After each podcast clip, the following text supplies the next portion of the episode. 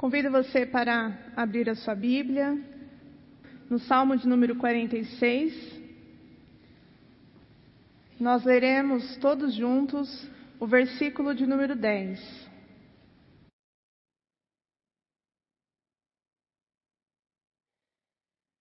Na vida há diferentes silêncios. Por exemplo, silenciamos quando somos pegos de improviso de surpresa. Ficamos sem palavras porque naquele momento da surpresa o inusitado aconteceu e leva um tempo para que possamos conseguir nos organizar, compreender o que aconteceu, nos colocar de novo naquela situação. Tem também o silêncio que vem do medo. Algumas vezes passamos por uma situação que nos deixa amedrontados e paralisamos, não conseguimos agir e nem dizer nada. Mas há também silêncios que se produzem perante a beleza, nos deixam encantada, encantados. Quem de nós nunca ficou perplexo, paralisado também, surpreso, com uma paisagem linda. Chegou num lugar e ali você pôde parar, observar e falar que lindo. E então vem o silêncio, para você contemplar aquilo que está diante de você.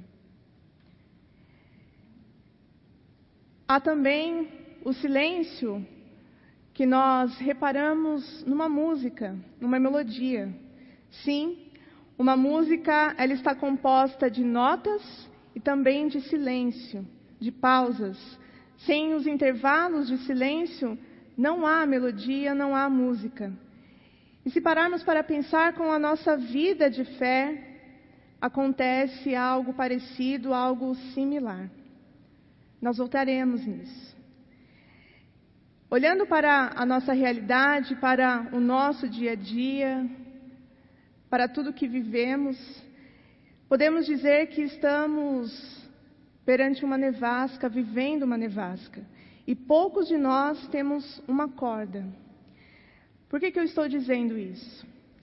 Certa vez eu li na internet uma história de fazendeiros, fazendeiros que moram no oeste do Canadá e que todos os anos se preparam para uma grande nevasca. E eles se preparam arrumando uma corda, amarrando esta corda na porta de casa, e esta corda vai até o celeiro. E elas, eles utilizam essa corda como guia para garantir o retorno para sua casa.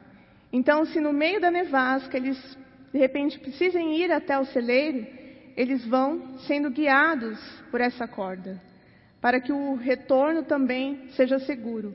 Essas nevascas, elas vêm de forma rápida e violenta e também são, por isso, né, são muito perigosas.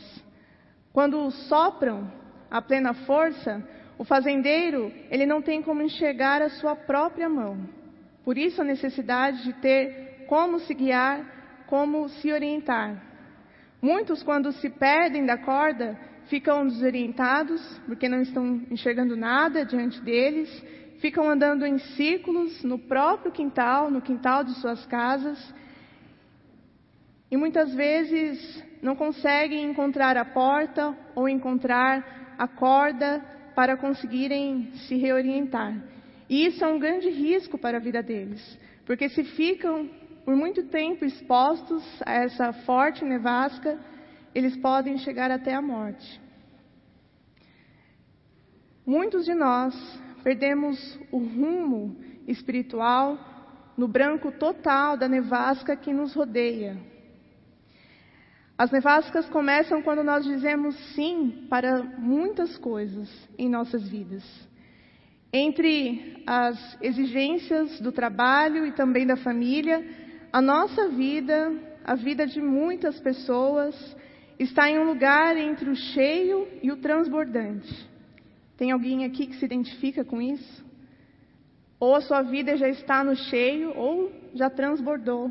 Você não consegue aceitar mais nada, você anda exausto, com muitas atividades no seu dia a dia.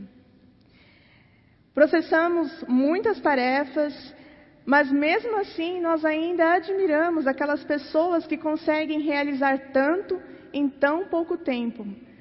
Nós olhamos essas pessoas e elas se tornam exemplos para nós. Nós queremos alcançar o estilo de vida dessas pessoas. Eu também quero fazer muitas coisas em tão pouco tempo, quero ocupar o meu dia com muitas coisas. Olha a que ponto nós chegamos. Porém, nossa superprodutividade torna-se contra-produtividade. Por quê? Porque nós terminamos os nossos dias exaustos, sem energia. E então, nosso tempo livre nos finais de semana, geralmente é no final de semana, ele torna-se cheio de mais exigências numa vida que já é sobrecarregada. Porque aí nós deixamos para um único dia, o dia que seria de descanso, para fazer todas aquelas coisas que são de casa e que nós não conseguimos fazer durante a semana. E aí, no final do dia, nós estamos como? Cansados, sem energia novamente. Mas mesmo assim, nós não podemos parar. E se não estivermos ocupados o tempo todo, todos os dias, nós nos sentimos até culpados por, poder, por perder tempo e não sermos produtivos ali naquela hora. A culpa fica rondando se você fala, hoje eu não vou fazer nada. Fica vindo na sua mente todas aquelas coisas que você teria que fazer. E aí você não descansa. A sua mente não fica quieta, e aí todo o seu corpo é influenciado. O nosso Deus, o nosso Senhor, está nos oferecendo uma corda para nos impedir que nos percamos. Essa corda nos leva sistematicamente de volta para Ele, para um lugar centralizado e um lugar consolidado. Essa corda pode ser encontrada em duas antigas disciplinas que são o início para a retomada do equilíbrio nas nossas vidas. São elas o descanso e o silêncio. Esses são atos que vão contra a cultura ocidental, mas são também declarações poderosas sobre o nosso Deus, sobre nós, sobre a forma como fomos criados, sobre os nossos relacionamentos, sobre as nossas crenças e também sobre os nossos valores. O descanso e silêncio são cordas que nos levam de volta para o nosso Deus nas nevascas da vida. São cordas que nos ensinam a perceber a importância da pausa para que haja música, para que haja palavra verdadeira em nossas vidas. Quando realizamos estes dois, descanso e silêncio, de uma forma plena, querendo realizar, e não como uma obrigação, o descanso e o silêncio nos oferecem um ritmo, um ritmo para a nossa vida, um ritmo que nos ata ao Deus vivo. Eu convido vocês a refletirem comigo sobre a imperfeição das nossas cordas atuais, cordas que, as cordas que estamos utilizando atualmente no nosso dia a dia no presente. Quando iniciamos nossa vida cristã, somos todos ensinados, orientados à prática de devocionais que normalmente consistem em 10, 15, 30 minutos por dia. E esses devocionais envolvem leitura da Bíblia, oração e leitura de alguns trechos de livros devocionais. Esperamos que isso nos capacite então a resistir à nevasca que está ao nosso redor, a nevasca que virá no decorrer do dia. Mas isso não acontecerá. Isso não acontecerá se o seu encontro com Deus for somente nesse período do dia. Posso te dizer que poucas horas depois de você realizar o seu devocional pela manhã, geralmente nós fazemos pela manhã, facilmente você poderá se esquecer que Deus está presente em seus assuntos diários, ele está presente nas decisões, naquilo que deu certo e também naquilo que não deu certo. E aí, provavelmente, na hora do almoço, você já estará irritado, Você pode ter dado uma resposta atravessada para alguém, você se encontrará desanimado, sem compreender o que está acontecendo com você, não percebendo a presença de Deus na sua vida. Nós queremos, queremos muito, queremos de verdade prestar atenção em Deus durante o nosso dia. Esse é um desejo nosso. Mas em situações como essa, não está havendo uma integração entre a nossa rotina, a nossa saúde mental e a vida espiritual. Não está havendo essa integração importante para que haja equilíbrio nas nossas vidas. O descanso e silêncio, entretanto, oferecem-nos um ritmo, um equilíbrio para sentirmos a corda, ou seja, o próprio Deus estendendo a sua mão e nos auxiliando a voltar para casa. É necessário parar para se entregar. Esse é o próximo ponto. Parar para se entregar. No centro de tudo isso está o parar para se entregar a Deus em confiança. O versículo que nós lemos em Salmo 46. O fracasso em fazer isso está na essência do pecado no jardim do Éden. Adão e Eva não haviam, não deveriam naquele momento buscar saber o que pertencia somente ao Deus onipotente. Deus estava lhes ensinando que após o amadurecimento das suas realizações, das suas responsabilidades, do cumprimento de tudo aquilo que foi oferecido, dado a eles, Adão e Eva estavam sendo convidados a se entregarem a Deus em confiança, em confiança. Ação, depois passividade, empenho, depois relaxar, fazer tudo o que se pode fazer e depois ser carregado. Somente nesse ritmo o espírito se realiza. E quando o espírito se realiza é porque todas as outras coisas estão em equilíbrio, estão de acordo. Quando olhamos para Adão e Eva, vemos que ser a imagem de Deus é também a nossa capacidade de parar, de encontrar um momento para a pausa. Imitamos Deus ao parar o nosso trabalho, os nossos afazeres, quando nos aquietamos e apenas ficamos em silêncio e descansamos. Se pudermos parar um dia na semana, tocaremos algo profundo dentro de nós. O nosso cérebro, o nosso corpo, nosso espírito e as nossas emoções serão programadas por Deus para um ritmo de trabalho e descanso em Deus, e então o silêncio fará sentido em, no em nossas vidas. Não o silêncio do medo ou da surpresa, mas o silêncio gerado pela confiança em nosso Deus. Se pararmos para pensar, hoje em dia o silêncio não faz sentido na vida de muitas pessoas. Se estamos sozinhos em casa e há um silêncio, o que fazemos? Colocamos uma música para tocar. Ou ligamos a TV. Parece que temos a necessidade, a obrigação de fazer algum barulho. É porque o silêncio não faz sentido em nossas vidas. Não precisamos de pressa e também nem de morosidade. Nós precisamos é viver com atenção o presente, o dia de hoje, pois afinal esse é o tempo que importa para todos nós. Precisamos aprender com a natureza, por exemplo. Os ursos hibernam a cada inverno, assim como vários, vários tipos de árvores deixam amarelar, amarelar as suas folhas, caírem as suas folhas, à espera de um ressurgimento na próxima primavera. Não apenas nosso dia é intercalado com períodos preciosos de descanso, e eu estou falando do sono, muito precioso, mas também nossa semana de trabalho é intermeada por dias de repouso e de devoção, de devoção ao nosso Deus.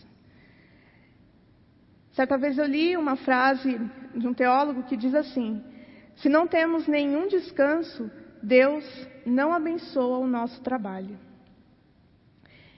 Isso mostra o quanto é importante o descanso para o nosso dia a dia, para as nossas vidas, para o equilíbrio da nossa mente, das nossas emoções, do nosso espírito. E assim aproveitamos o período de repouso, quando ele é feito de verdade, para renovar a nossa vida espiritual e refletir sobre a caminhada feita até aqui e os próximos passos a serem trilhados. O descanso, então, é oportunidade nas nossas vidas para muitas coisas, entre elas o exercício da contemplação, da oração, da meditação e do silêncio. O descanso torna-se mais significativo quando acompanhado de silêncio. No silêncio podemos contemplar a beleza da criação. Eu não estou falando somente de contemplar uma paisagem, uma flor, o horizonte, o nascer ou o pôr do sol, mas contemplar a vida humana. Contemplar a beleza da vida humana, o mistério da vida humana. É preciso silêncio para pensar, é preciso silêncio para sentir, é preciso silêncio para ouvir. É preciso silêncio para que as palavras certas sejam geradas na vida de cada um de nós, e isso acontecerá porque estaremos atentos, estaremos ouvindo. Só os que estão atentos podem ouvir. Só os que estão atentos podem ouvir. Parece óbvio isso. Parece que a gente nem precisa dizer isso. Mas no dia a dia acabamos nos esquecendo desse princípio e perdendo pouco a pouco a capacidade de silenciar e, portanto, de ouvir. Achamos que ouvimos, mas na verdade aquilo não ficou dentro de nós. O descanso e silêncio são providenciais também para fertilizar a nossa criatividade e inspirar a nossa imaginação. É nesse contexto de relaxamento que surgem as artes, que a arte se torna possível, nascem canções, nascem belos quadros, poemas, livros, e ouvimos aqui Mário Quintana quando ele disse: O que prejudica a minha preguiça prejudica o meu trabalho. Parece estranha essa frase, né? Fala de preguiça. Mas não há como ser criativo sem uma certa medida de desocupação, e aqui eu acrescento uma desocupação santa. Talvez nessa próxima frase, que eu direi agora, essa frase nos permita compreender o equilíbrio proporcionado pelo descanso e também pelo silêncio. Os irmãos podem acompanhar essa, essa frase. Diz assim: para tornar, para, para esta tarde tornar-se minha própria eternidade, ela deve ser minha própria tarde. Eu devo possuir a mim mesmo nela, não ser possuído por livros, por ideias que não são minhas, por uma compulsão para produzir o que ninguém necessita, mas simplesmente glorificar a Deus ao, aceitar o seu dom e seu trabalho. Servi-lo é trabalhar de modo que eu mesmo posso viver. Possa viver. Simplesmente glorificar a Deus ao aceitar seu dom e o seu trabalho. Quando descansamos, confiamos que Deus está no controle de todas as coisas e Ele continua trabalhando. Convido você para descobrir um tesouro antigo que nos auxilia nessa grande dificuldade. Me preparando para este sermão, eu li sobre a rotina de monges e quando pensamos em silêncio, logo nos vem à cabeça a vida de pessoas que vivem em monastério, em monastérios e eu li sobre a vida de monges que vivem em Massachusetts. E a estrutura básica da vida deles se constitui de quatro elementos. Os irmãos podem ver que é oração e silêncio juntas, trabalho, estudo e descanso. E é um programa diário para a vida deles. E esse programa, ele é mais ou menos assim, também será colocado na projeção.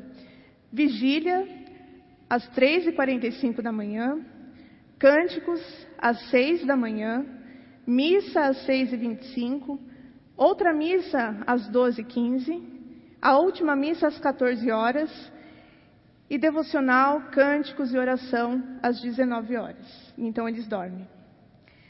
Nós podemos achar muita coisa esse ritmo de pausas, mas essa prática possibilitou a essas pessoas prestar atenção em Deus e serem levadas à Sua presença durante todo o dia. Reflita um pouco mais sobre isso. Eles têm sim os afazeres deles, o trabalho deles, que é cuidar da plantação, cuidar de animais, mas nesses horários eles param. E o que nós compreendemos? Que os afazeres deles se adaptam à vida deles com Deus. Não é Deus se adaptando às multitarefas que eles têm no dia a dia. O que nós estamos fazendo? Pessoas como essas, que não vivem, né, que vivem em monastérios, no retiro, a gente pode até pensar, é um pouco mais fácil de fazer isso, né? Mas e nós? Pessoas como você e eu, pessoas que têm um ritmo mais acelerado de vida, como nós podemos fazer isso? Como nós podemos inverter a nossa situação? Sendo que temos trabalhos, temos reuniões, temos decisões, temos estudos, provas, filhos, temos supermercado para fazer, uma casa para organizar, relacionamentos para cuidar, para cuidar. A palavra de Deus nos mostra que isso não é impossível. Nós podemos e devemos adaptar as nossas atividades na nossa vida com Deus, e não o contrário. Deus, tentar encaixar Deus, tentar encaixar a nossa vida de fé nos nossos muitos afazeres.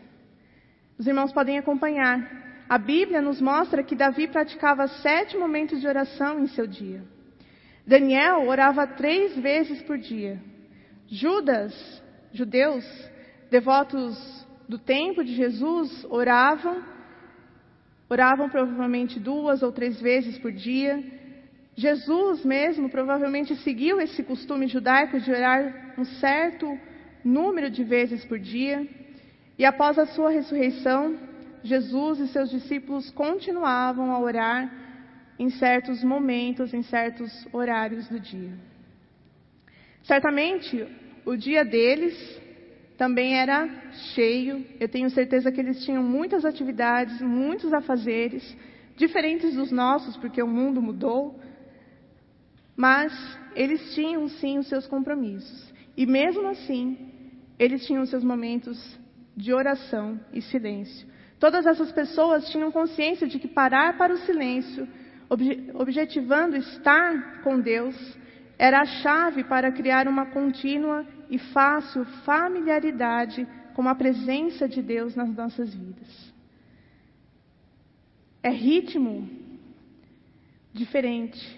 É o ritmo de parar para tornar a prática da presença de Deus uma possibilidade em nossas vidas. E qual é a ordem de Deus, então, quanto ao ritmo das nossas vidas? É o que nós veremos agora. Nas Escrituras, ter um dia de descanso é um mandamento ao lado de muitos outros mandamentos, de outros nove mandamentos. O descanso é um dom de Deus que somos convidados a receber. Antes de os israelitas entrarem na terra prometida, Moisés proclamou que o próprio ato de cessar de parar de trabalhar no meio das nações circunvizinhas era sinal da libertação deles por Deus. O descanso, quando vivido por cada um de nós, é o nosso meio, como povo de Deus, de dar testemunho da forma como compreendemos a vida, os seus ritmos, seus dons, seu significado, o supremo propósito de Deus para a vida. Assim como o povo testemunhou isso, nós também devemos testemunhar por meio do nosso viver. Ao observar e cumprir os mandamentos de Deus, nós afirmamos: Deus é o centro e a fonte da nossa vida. Ele é o início, o meio e o fim da nossa existência. Eugênio Peterson, ele salienta que, embora o dia de descanso tenha sido uma das práticas mais ofendidas e também distorcidas na vida cristã, nós não podemos agir, viver sem essa prática. E ele diz assim: os irmãos podem acompanhar. O sábado não se ocupa essencialmente conosco ou como ele nos beneficia. Ele diz respeito de Deus e como ele nos forma. Não vejo qualquer saída se não devemos, se não, se devemos viver de forma adequada na criação, devemos guardar o sábado. ele diz respeito de Deus e como ele nos forma. Como Deus criou a vida, como Deus formou a nossa vida e nos orientou na forma de viver essa vida. Então, pare, faça uma pausa. Nós pensamos assim: talvez eu pare quando os meus filhos se tornarem independentes, adultos, quando eles começarem a agir por conta própria, ou quando eu estiver, eu tiver economizado o suficiente, quando eu estiver aposentado ou aposentada, e a lista continua. Não paramos nunca. Quando realmente descansamos, somos levados a nos aquietarmos, silenciarmos e sabermos que Ele é Deus. Cessando então as preocupações com o dia de amanhã. Quando eu confio em Deus e obedeço os seus mandamentos, Deus supre. Jesus toma nossos pães e os peixes que nós lhe oferecemos, embora insuficientes, e de uma forma milagrosa os multiplica. Ou seja, o nosso trabalho, aquilo que nós realizamos até aí, até ali, se o fizemos para Deus, para o Senhor, se entregamos na presença de Deus, não devemos ficar preocupados se é o suficiente ou não para a nossa vida, para o nosso sustento. Se entregarmos nas mãos de Deus, Ele providenciará aquilo que nós necessitamos. E então nós podemos descansar. Descansar. Podemos confiar em Deus, confiar o suficiente para fazer então essa pausa. Eu quero terminar fazendo duas perguntas. Quando você pode contar com momentos de silêncio e oração em sua vida? O que para você é necessário resolver antes de ter esse momento de silêncio e oração? O que não te permite ter esse momento de silêncio e oração? Porque quando você pensa em parar, você fala: Ah, lembrei de uma coisa. Vou lá fazer, depois eu paro. Resolvi. Agora eu vou parar. Não, mas tem outra coisa que é muito urgente, eu não posso deixar para depois. E aí eu não paro, novamente. Poucos de nós nos daríamos um dia sem obrigações com frequência. Deus dá um dia a você. Pense nisso. Se você começar a praticar essa pausa, o descanso, o silêncio, o deleite, a contemplação durante um período de 24 horas por semana, logo perceberá que os outros seis dias da semana estarão infundidos das mesmas qualidades, benefícios que você alcançou no dia de descanso e silêncio. Eu desconfio que esse sempre foi o plano de Deus. Ter descanso para encontrar no silêncio o equilíbrio para sua mente, para o seu corpo, para as suas emoções, para o seu espírito, e então perceber Deus presente em todos os momentos do seu dia, em todos os dias da sua vida. Eu encerro com um pensamento de, do filósofo Kierkegaard, que diz assim: O mundo e a vida, em sua situação presente, estão profundamente enfermos. Se eu fosse médico e tivesse de receitar, depois de consultado, diria: criai o silêncio. Criai o silêncio.